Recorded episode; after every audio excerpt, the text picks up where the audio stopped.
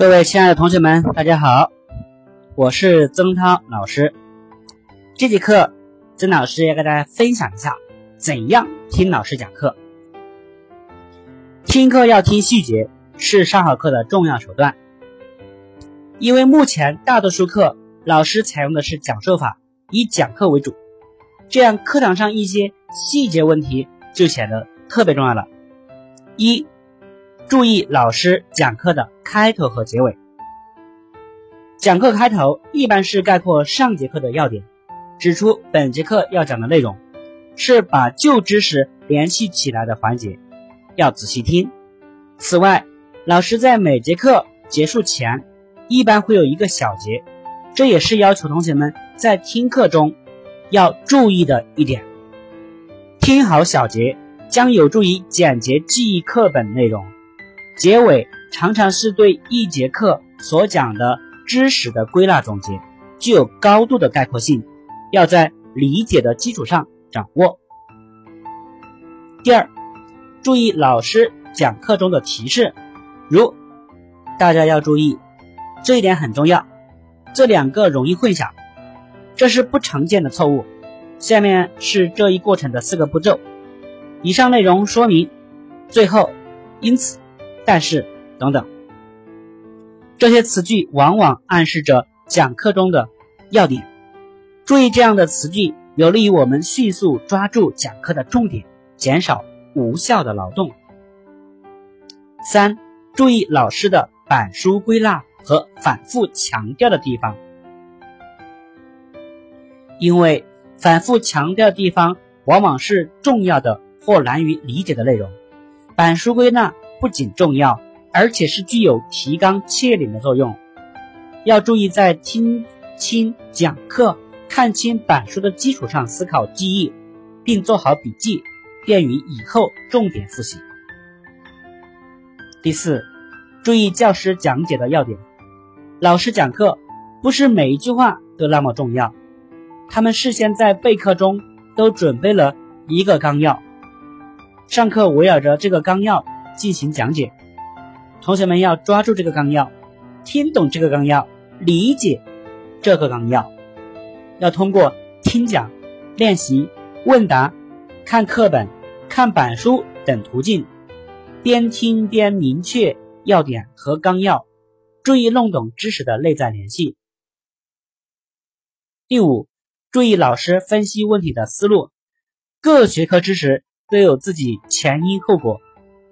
上关下联的逻辑关系，都由此及彼，因 A 得 B 的推理、说理思路，理解这个思路，掌握这个思路，对学懂学透知识是非常重要的。这种思路在理科中表现的比较明显，比如一个定理、一条定律、一道习题，都有一种具体的思维方法，应当注意掌握。这样的思路。在文科中也同样存在，只不过表现形式不一样，有时也不那么明显。这往往使一些同学误以为文科没有思路，其实是误解。在听文科的课时，你要注意老师是怎么分析问题的。只要你经常注意揣摩，同样能听出思路来。学会听思路，对今后进一步学习是。极为重要的，可以提高通过听接受外界信息的能力，可以锻炼自己学科的灵活的思维能力，因为只有这样，才能越学越明白，越学越会。第六，注意带着问题听课，听课不能只当录音机，忠实的录下老师讲课内容，要学会用分析的观点、批判的观点、质疑的观点去听课。有些问题在预习中已发现，只是当时没搞明白。听课时你要注意有些地方来龙去脉，把它搞懂。有些问题是你在听课中心发现的，要注意老师和课本怎样解释。有些问题你虽然注意到了，但老师一带而过，没有解答你的问题。这时你就要注意记下来，待有机会再搞清楚。另外，由于受老师的讲解水平、备课充分程度等因素的影响，也可能在讲课中出现一些问题，这些需要同学们自己听出来，通过看书或与同学、与老师探讨加以理解。这种挑刺儿运用和很好，就有利于学习的进步。七，注意老师是如何纠正错误的。课堂上发生的知识错误，不管是你发生的或别人发生的，都有其形成原因。你不清，你不注意搞明白这些原因，难免下次会重犯，或者说，难免下次你也犯同样的错误，叫做重犯。即使这次你没有错，难保你下次还不错。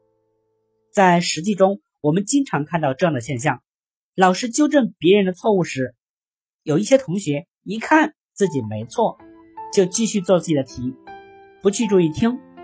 这是不会学习的表现。其实，此时你应特别注意，防止今后自己也犯同类错误。不要等错误发生在自己身上时，你才引起注意，这又太被动了。第八，注意老师概括知识要点或总结解题规律。一般来说，每堂课老师都要对所讲的内容进行概括总结。一般是放在下课前，也就是在讲过某一段之后。这些总结是本课内容浓缩的精华和要害，是画龙点睛之笔。掌握了这些，你就掌握了本节课的主要内容。这东西是金老师精心提炼、言简意赅、提纲挈领，反映了知识内在联系，便于理解运用，又便于记忆，十分重要。此外，每当老师讲解的时候啊，每当老师讲完一个例题之后，一般都要引用，引导同学们总结解题的规律，这也是画的龙眼睛。